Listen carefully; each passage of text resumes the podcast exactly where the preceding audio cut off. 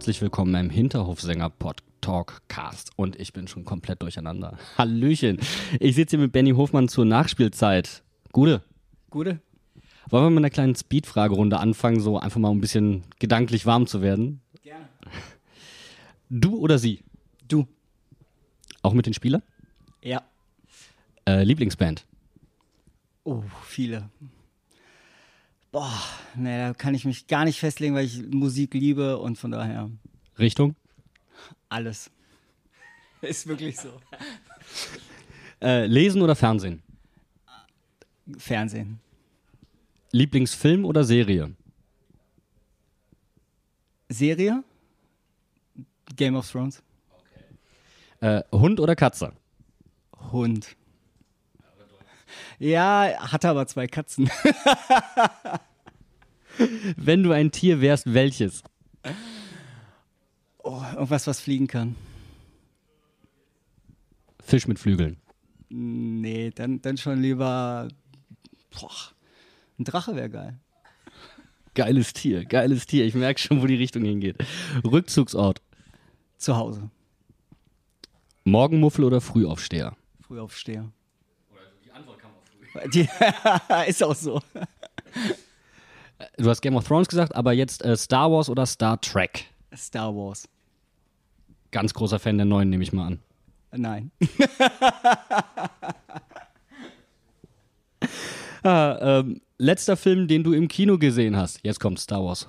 Nee, Bohemian Rhapsody. Also schon etwas länger her. Ja, was, was dazu vorgekommen ist, ist länger her. Ja, das auch. also, sensationeller Film. Hat mir auch sehr, sehr gut gefallen. Äh, Kindheitsheld. Oh, hatte ich viele. Also als ich ganz klein war, Benjamin Blümchen.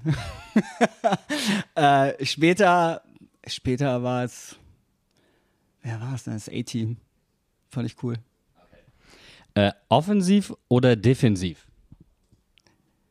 In meiner Karriere durfte ich beides spielen. Ich, irgendwann hat mich ein Trainer mal als Stürmer aufgestellt und ich habe mich gefragt, was ich da machen soll. Ähm, ja, hat aber beides funktioniert. Äh, aber ich, grundsätzlich eher defensiv. Auch so von der Spielidee her?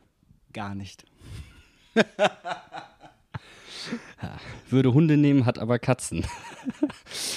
ja, ähm, Traumtor oder Traumkombination? Traumkombination. Ein Tor schießen, ohne dass der Gegner einen Zweikampf führen kann. Kann ich mir fast die letzte Frage schenken. Klopp oder Guardiola? Nee, beides. Gehört beides dazu. Du hast jetzt wirklich wilde Wochen hinter dir gehabt, inklusive diesem Speed-Interview, aber äh, ich meine jetzt Wechsel zu Mainz 05. Geburt deiner Tochter, herzlichen Glückwunsch dazu. Heute dann kamen die Möbelpacker. Ja. Bist du überhaupt schon irgendwie angekommen? Ich bin mittendrin. Also es ist, äh, ja, es war, es war sehr schnell. Ähm, also alles das, was ich jetzt so in, in oder wir, ich schließe mal meine Frau jetzt mit ein, äh, wir in, in, in einem Jahr alles durchgemacht haben. Ich glaube, da brauchen andere äh, ein Jahrzehnt für.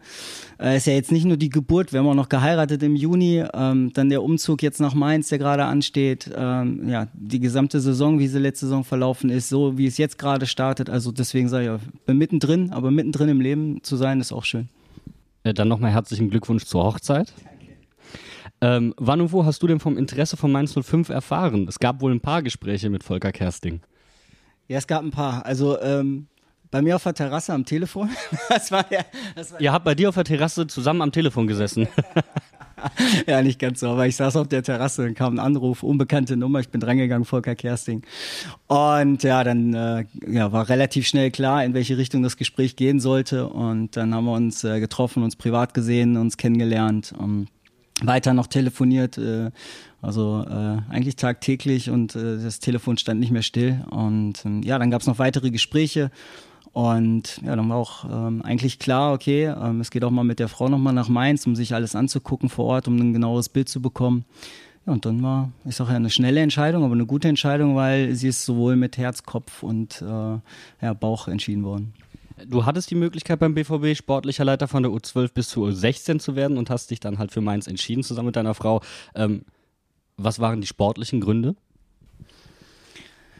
Also die sportlichen Gründe waren einmal, mh, dass ich grundsätzlich weiterhin an der an der Seitenlinie bleiben wollte. So, das war das war natürlich sind das dann auch persönliche Gründe, aber gleichzeitig auch sportliche Gründe, weil ich denke, dass ich ähm, auch noch nicht meine Trainerkarriere beenden wollte, möchte. Und ähm, sportlich gesehen suche ich weiterhin die Herausforderung, auch mit einer Mannschaft zu arbeiten und nicht mit einem Trainerteam zu arbeiten, um vielleicht Spieler weiterzuentwickeln. Und das habe ich damals auch ähm, Lars so gesagt, äh, Lars Ricken. Und ähm, ja, ich war oder habe ihm auch gesagt, ich bin professionell genug, um die Herausforderung und, und die Aufgabe anzunehmen, ähm, weil sie auch wichtig für den Verein ist. Ähm, und ja, als dann aber das Gespräch mit Volker kam und äh, ja, das Angebot da war, war das Interesse dafür viel höher als äh, der Job dann beim Dortmund. Ich glaube, das hat dann auch BVB relativ schnell eingesehen oder verstanden und auch gemerkt, äh, dass da mein Herz hingeht. Du warst aber wirklich lange beim BVB, ne? Also du warst schon als Jugendspieler da und ähm, du hast dann 07, 08 beim BVB als Co-Trainer im Jugendbereich angefangen? Noch früher? 2002, 2003 fing ich äh, als Co-Trainer an in der Saison äh, unter Peter Wazinski. Und ich glaube, wenn man jetzt auf Transfermarkt guckt, ist, glaube ich, sieben und acht das erste Mal da erfasst, weil halt da die, äh, die Bundesliga eingeführt worden ist. Vorher gab es dann ja noch Regionalliga West, so nannte sich das. Und äh, da war ich aber auch schon Co-Trainer. Also es waren insgesamt dann, äh, ich glaube, sieben Jahre als Co-Trainer äh, von 2.2 bis 2.9 und ja, danach dann als Cheftrainer in allen Jugendbereichen eigentlich. Dann kam 0809 schließlich Jürgen Klopp zum BVB und er hat den Verein unheimlich geprägt und auch in der Jugendarbeit unheimlich geprägt. Was hat Klopp damals im Jugendbereich bei Borussia Dortmund dann so verändert? Jetzt hast du es ja noch länger mitbekommen, ist für mich super eigentlich. Also das, ähm, das Wichtigste, ähm, sag ich, was, was, was Jürgen dem Verein gegeben hat, war erstmal ähm, er hat die, die Profis, er hat Michael Zorg irgendwann gesagt, okay, die zwei Millionen, die wir übrig haben, geben wir nicht für Transfers aus, sondern die zwei Millionen werden äh, investiert in Steine und dann hat man ein, ein, ein neues Gebäude für die Profis gebaut und äh, wir im, im NLZ, wir hatten dann praktisch ein Gebäude komplett für uns. Dadurch hatten wir natürlich ganz andere äh, Ressourcen, ganz andere Möglichkeiten. Was aber viel wichtiger war, ähm, dass er sag ich, für Jürgen war dann auch vielleicht entscheidend, äh, mit, mit Mats Hummels und Neven Subotic zwei 19-jährige Innenverteidiger aufgestellt hat und einem Grunde genommen so ein bisschen diesen Kinderriegel mit Schmelzer, wer dann noch dazu kam, Piszczek war ja auch noch jung genug, aber ähm, dass er ja, einfach auf junge Spieler gebaut und gesetzt hat. Und das hat natürlich dann eine gesamte Dynamik im kompletten Verein äh, entfacht. Und ähm, ja, da hat äh, Jürgen Klopp einen Riesenanteil. Der Austausch war immer da nach unten. Ähm, er hat immer wieder auch die Spieler kennengelernt. Er hat sich äh, auch in, in Gespräche mit eingeführt, äh, um bei Verpflichtungen geholfen. Also von daher äh, war der Einfluss von, von Jürgen extrem groß. Ähm. Aber auch die Nähe zur Profimannschaft war dann da. Du hast gerade schon mal angesprochen, Jugendspieler, die dann hochgegangen sind. Auch ähm, wie war da die Nähe zwischen den Profis? Weil ich denke mir, gerade als Jugendspieler, wenn ich sehe, ah, der kommt aus der eigenen Jugend, dann will ich da auch hin. Ja, das auf jeden Fall. Du hast äh, natürlich gerade in den Jahren mit, mit Nuri Schein, Mario Götze, ähm, Marco Reus, der später dann zurückgekommen ist, aber allein die beiden oder Marcel Schmelzer hast du natürlich Jungs gehabt, die, die selbst äh, beim BVB ausgebildet worden sind und ähm, ja, die immer noch über die Flure gegeistert sind, ja, die also nach dem Training dann vorbeigekommen sind, einmal mal kurz Hallo gesagt haben, ähm, ja, einfach sich auch mal an den Zaun gestellt haben, äh, um den Jungs beim Training zuzuschauen. Das ist absolut motivierend und pushend und äh, gleichzeitig gibt's natürlich dadurch immer wieder einen neuen Austausch. Du hast dann später auch noch unter Thomas Tuchel gearbeitet. Also Klopp, Tuchel, waren das auch Trainer, die dich auf eine gewisse Art und Weise beeinflusst haben? Absolut. Also es war gerade ähm, bei Jürgen Klopps letztem, äh, letzter Saison habe ich gerade meinen Fußballlehrer gemacht und durfte im Grunde genommen das komplette Jahr hospitieren. Äh, es war in der Hinrunde leider ja nicht so erfolgreich. Da waren wir mal kurz äh, die rote Laterne in Dortmund, aber auch da war sensationell, wie akribisch und ruhig eigentlich das gesamte Umfeld geblieben ist und wie gestärkt man aus der Winterpause dann herausgekommen ist. Man hat ja noch eine sensationelle Rückrunde dann gespielt. Auch das hat mich geprägt. Auch da habe ich gelernt, dass man auch in, in, in vielleicht schlechteren Zeiten, wenn man mal nicht gewinnt, Ruhe bewahren muss, um äh, einfach auch zu äh, Stärke zu beweisen damit. Und ähm, klar, danach die Jahre mit, mit Thomas Tuchel, ähm, waren absolut prägsam und ähm, haben mich haben mich dann in der Phase auch super begleitet, weil ich gerade in der Phase dann auch schon U19-Trainer war. Ich war direkt sozusagen dran, durfte mitfahren ins Trainingslager, durfte mal reinschauen in seine Arbeit und habe viel mitgenommen und viel gelernt. Wie hat man dich dann hier in Mainz mit den Mainzer Prinzipien vertraut gemacht, nach denen man hier arbeitet? Hat man gesagt, okay, du warst beim BVB, du weißt eh, wie das läuft? Oder hat man dir eine dicke Betriebsanleitung in die Hand gedrückt? Ich glaube beides. also ich denke, ähm, dass, dass man mich ausreichend genug gescoutet hat, um zu wissen, äh, ja, wie so meine Art und Weise, Fußball zu spielen, äh, einfach äh, ist. Und ähm, dass die natürlich dann von zwei prägenden Figuren, die auch in Mainz, die Mainz ja auch geprägt haben mit, mit äh, Kloppo und mit, mit Thomas, es ist völlig logisch, dass, ähm, dass ich davon, von dieser Handschrift natürlich was mitbekommen habe. Und äh, gleichzeitig habe ich aber auch zwei dicke Wälzer bekommen, die ich mal durcharbeiten sollte, ja, ähm, um, um einfach auch die, die Mainzer Philosophie zu verstehen. Obwohl der BVB von Mainz durch seine Trainer definitiv also auch beeinflusst wurde, äh, gibt es offensichtliche Unterschiede, sowohl in der Ausbildung, aber natürlich auch von der Ausrichtung, ist ja klar. Welche konntest du jetzt für dich bei deiner Arbeit in dieser kurzen Zeit feststellen? Ja, also im, bei Dortmund geht schon sehr auch äh, um Erfolge und, und Ergebnisse auch äh, zu erzielen. Und ähm, es war zumindest sehr prägsam so gerade in den letzten Jahren. Und ähm, damit hat man auch sehr viel Erfolg gehabt. Also ich meine, sonst hätte man nicht sechs Titel in den letzten sechs Jahren mit den Jugendmannschaften gefeiert, egal ob es U17 oder U19 war. Und ähm, hier ist, ist, ist schon der Fokus darauf, äh, die Spieler bestmöglich einfach so auszubilden, dass sie den Anschluss in den Profibereich bekommen und ähm, viel individualisiert. Und äh, das ist natürlich erstmal der erste große Unterschied, den man mitbekommt. Das heißt nicht, dass wir in Dortmund nicht auch individuell gearbeitet haben oder so, aber hier liegt nochmal ganz klar der Fokus einfach auch da drauf. Du hast diesen Unterschied jetzt gerade schon mal angesprochen, aber der gilt nicht nur für Spieler, der gilt auch für Trainer in der Trainerausbildung. Ähm, das heißt, die Durchlässigkeit zum Profikader ist in dieser Hinsicht definitiv auch höher. Es ist also grundsätzlich ist es äh, sicherlich schwierig, ähm, bei Bayern München oder Borussia Dortmund im Champions League Ligisten Cheftrainer zu werden. Also ich glaube, da haben, ich weiß nicht, wie viele äh, Trainer sich da bewerben. Äh, am besten, man sollte sich nicht bewerben. Ja, also das ist, ich glaube, das ist völlig klar. Also so, so vermessen bin ich auch nicht, äh, um zu sagen, so ich würde jetzt irgendwann Borussia Dortmund trainieren oder Bayern München oder sonst irgendetwas. Also, ähm, sondern mir macht die Arbeit Spaß und das ist mir wichtig, ähm, dass ich im Grunde genommen einfach sagen kann, ich kann mit einem Lächeln zur Arbeit gehen und mache das, was ich tue, auch wirklich gerne. Und ich, ja, und dann am besten auch noch gut, aber das sollen andere beurteilen. Aber schon mal Mainz 05 in der Bundesliga trainieren, das wäre schon mal ein nettes Ziel. Das ist jetzt gar nicht das Thema. Also ich bin hierher gekommen und habe ja auch einen langfristigen Vertrag als U19-Trainer äh, unterschrieben und möchte äh, die Aufgabe bestmöglich erfüllen und wenn es geht, dann auch noch erfolgreich. Du hast es gerade angesprochen, die Leidenschaft, glücklich zum Training zu gehen, das, was du machst, gerne zu tun. Was macht für dich den Beruf des Trainers aus? Was macht ihn so attraktiv auch?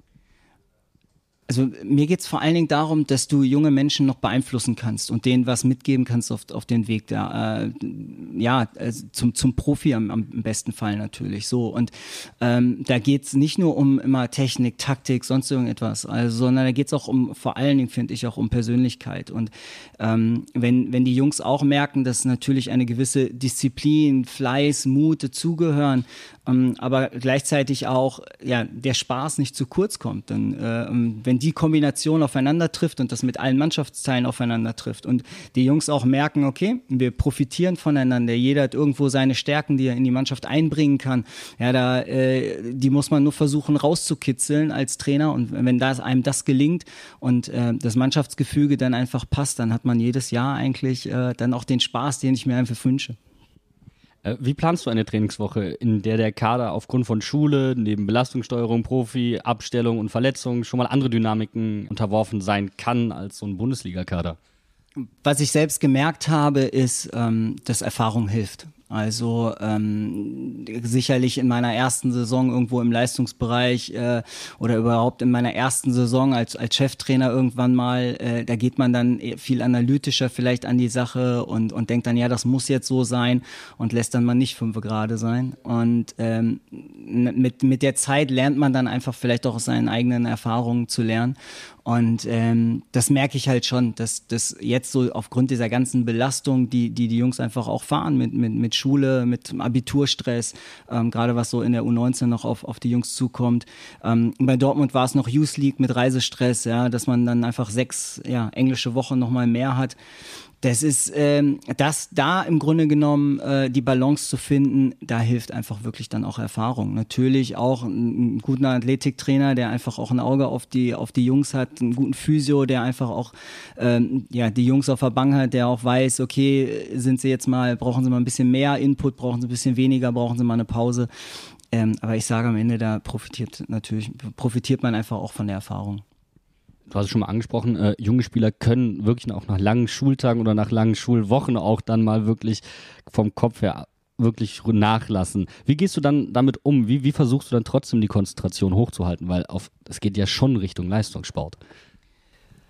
Ja, am Ende, wir dürfen eins nicht vergessen, die Jungs kommen ja A, freiwillig und B, weil sie wollen. Und das ist schon was anderes als wenn, äh, zur Schule, wo sie halt vielleicht auch hin müssen, ja, ähm, was aber total, was auch total wichtig ist. Und, und das einfach immer wieder herauskitzeln, dass die Jungs auch da Demut zeigen, ähm, dass sie hier bei Mainz 05 Fußball spielen dürfen und, und, und nicht vielleicht bei irgendeinem anderen äh, Verein hier äh, sind ähm, sondern äh, das einfach im Grunde genommen wieder herauskitzeln und diese Demut sollen sie zeigen. Gleichzeitig sage ich aber auch, die jungen Spieler, die stecken natürlich auch nochmal Sachen viel besser und viel schneller weg als, als wir Erwachsenen. Ähm, wir brauchen dann vielleicht dann doch ein bisschen länger. Ich äh, erinnere da einfach jetzt nur an unser Trainingslager. Wir sind äh, mit dem Rad äh, nach Obstahl, also äh, auf, dem, auf dem Berg hoch und ich glaube, der Trainer war zwei Tage fix und alle und die Jungs waren am nächsten Morgen wieder frisch. Also das klingt jetzt nach Saufgeschichte. Nee, nee, das war eine Fahrradtour. Wir haben auch eine tolle Geschichte draus gemacht. Ich bin mal gespannt, äh, ob wir das irgendwann nochmal rausholen. Aber Bildung ist generell ein sehr, sehr, sehr komplexes Thema. Es gibt unheimlich viele Abiturienten, ganz generell gesehen, und das Abitur ist Pflicht für die Profispieler auch. Ist das vielleicht nicht einen kleinen Tick auch überzogen? Du bist selbst gelernter Bankkaufmann und hast einige Jahre nebenbei als Trainer gearbeitet. Würde es nicht auch reichen, so quasi die Ausbildung zum Profi Spieler zu machen und damit die Möglichkeit zu haben, dann eventuell das Abitur nachzuholen, nebenbei, hinterher, wie man das selbst dann auch für sich einschätzt? Das ist jetzt eine gesellschaftliche Frage, wo ich einfach sage, puh, also die, die, kann, die kann ich so nicht beantworten. Ich finde, dass jeder, jede Familie, jeder Spieler für sich die richtige Antwort finden müsste.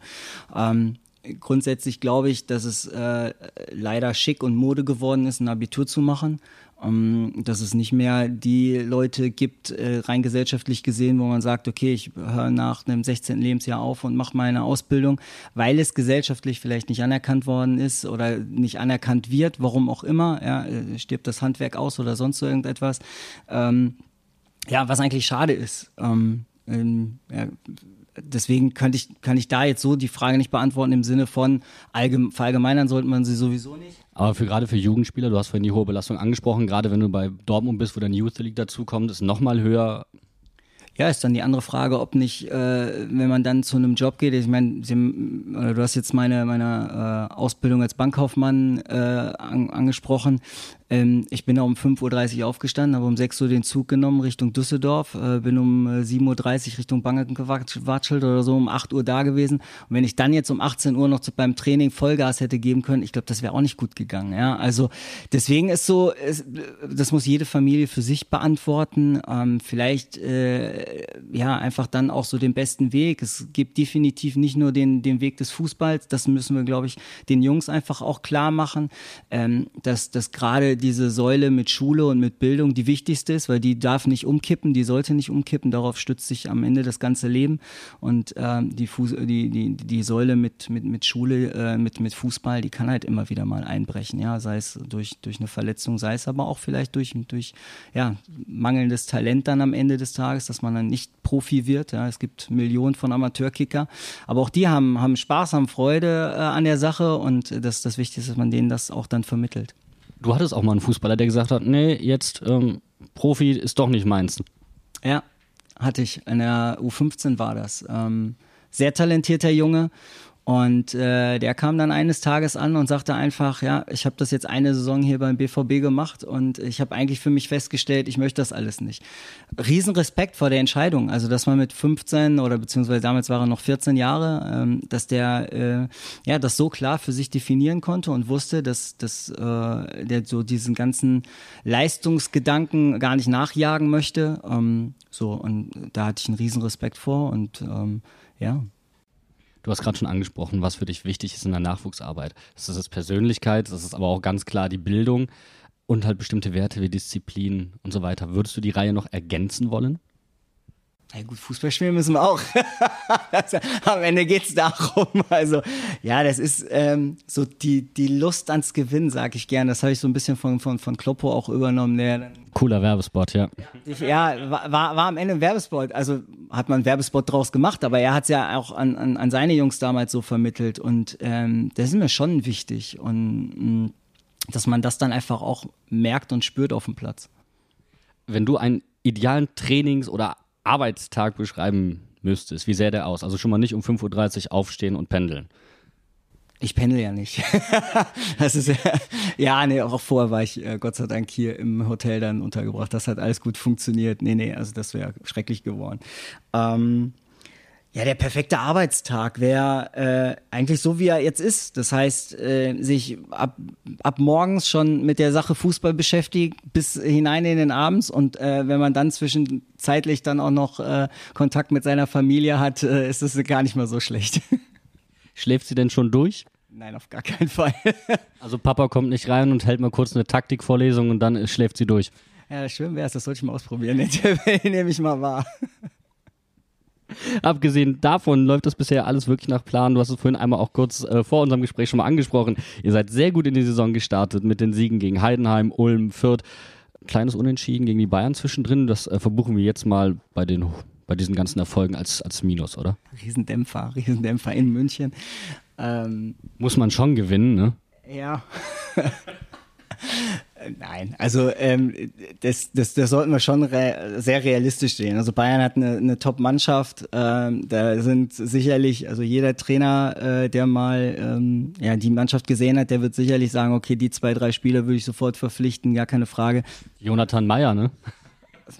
ich sag, naja, zu, zu, den Namen äußere ich mich jetzt nicht. Ich glaube aber, dass es, ich, ich glaube, dass es, äh, ich, ich glaube, dass es äh, sicherlich auch zwei, drei Spieler äh, aus unserer Mannschaft gibt, äh, die der ein oder andere verpflichten möchte. Und genau das ist dann äh, das, was ja am Ende schön ist. Ähm, ja, gegen Bayern, es war ähm, eine tolle Steigerung der Jungs, das muss man einfach festhalten. Erste Halbzeit haben wir äh, nicht so gut ausgesehen, um, sind viel hinterhergelaufen. Und das meinte ich dann aber, dass die Jungs dann auch wissen, okay, wir können fleißig sein. Und zweite Halbzeit kam eher so die Lust aufs Gewinn und ähm, trotz des Rückstands dann einfach äh, das Ding noch weggemacht. Und am Ende ärgerten sich die Jungs sogar, dass sie nicht gewonnen haben. Von daher kann das Spiel nicht so schlecht für uns gelaufen sein aufgrund der Tatsache, dass es ganz gut läuft, kann man Ziele formulieren mit so einer jungen Mannschaft oder sagt, sagt man einfach, ach, jetzt machen wir noch einen Klopp, komm von Spiel zu Spiel zu gucken? Ja, das ist dieser alte Spruch von Spiel zu Spiel. Wichtig wäre mir eigentlich, wenn, dass die Jungs sich weiter steigern und weiterentwickeln, weil mit der Entwicklung der Jungs und äh, werden wir am Ende auch positive Ergebnisse äh, einfahren. Das ist, das ist völlig klar. Das lässt sich äh, ja auch nicht, nicht vermeiden oder nicht verneinen. Ähm, aber ich, ich würde, würde durchdrehen, wenn jetzt einer sagen würde, so, wir, wir spielen hier irgendwie um Platz eins oder sonst irgendetwas. Am Ende gilt es, ähm, das vielleicht auch für die Jungs, die letzte Saison schon dabei waren hier in Mainz, ähm, es gilt halt tagtäglich und äh, ja, wöchentlich im Spiel seine Hausaufgaben zu erledigen. Und es geht in jedem Spiel um drei Punkte und die wollen wir erstmal haben, egal wie der Gegner heißt. Und ähm, das ist dann auch der Mainzer Fußball, zu sagen, egal wie der Gegner heißt, wir wollen unseren Spielstil durchbringen. Und wenn uns das öfters gelingt als nicht, dann kriegen wir mehr Punkte als nicht. Also von daher. Wie definierst du für dich Erfolg? Ich mit der Mannschaft jetzt oder? Auch gerne, ganz generell, persönlich. Lebensqualität. Für mich persönlich ist es Lebensqualität. Zu sagen, okay, ähm, ja, meine, meine Familie um mich zu haben, meine Freunde um mich zu haben, Zeit mit denen auch verbringen zu können, gleichzeitig aber auch ähm, zu wissen, das, was ich vorhin gesagt habe, ähm, mit Freude und Spaß bei der Arbeit zu sein. Also mit, mit einem Lächeln dahin zu gehen und zu wissen, so, da, da habe ich Bock drauf und äh, da stehe ich total drauf, was wir jetzt gleich machen und kann das auch authentisch vermitteln. Und im sportlichen Bereich? Im sportlichen Bereich Erfolg ja, das habe ich jetzt zweimal sehr gut erlebt in den letzten drei Jahren. Also so, so einen Titel zu holen ist schon was Schönes. Das gar keine Frage. Das ist dann so der größte sportliche Erfolg, den man mit der U19 feiern kann. Das ist, das ist völlig klar. Ähm, aber den definieren, den, den kann man nicht. Danke, Benny Hoffmann. Sehr gerne.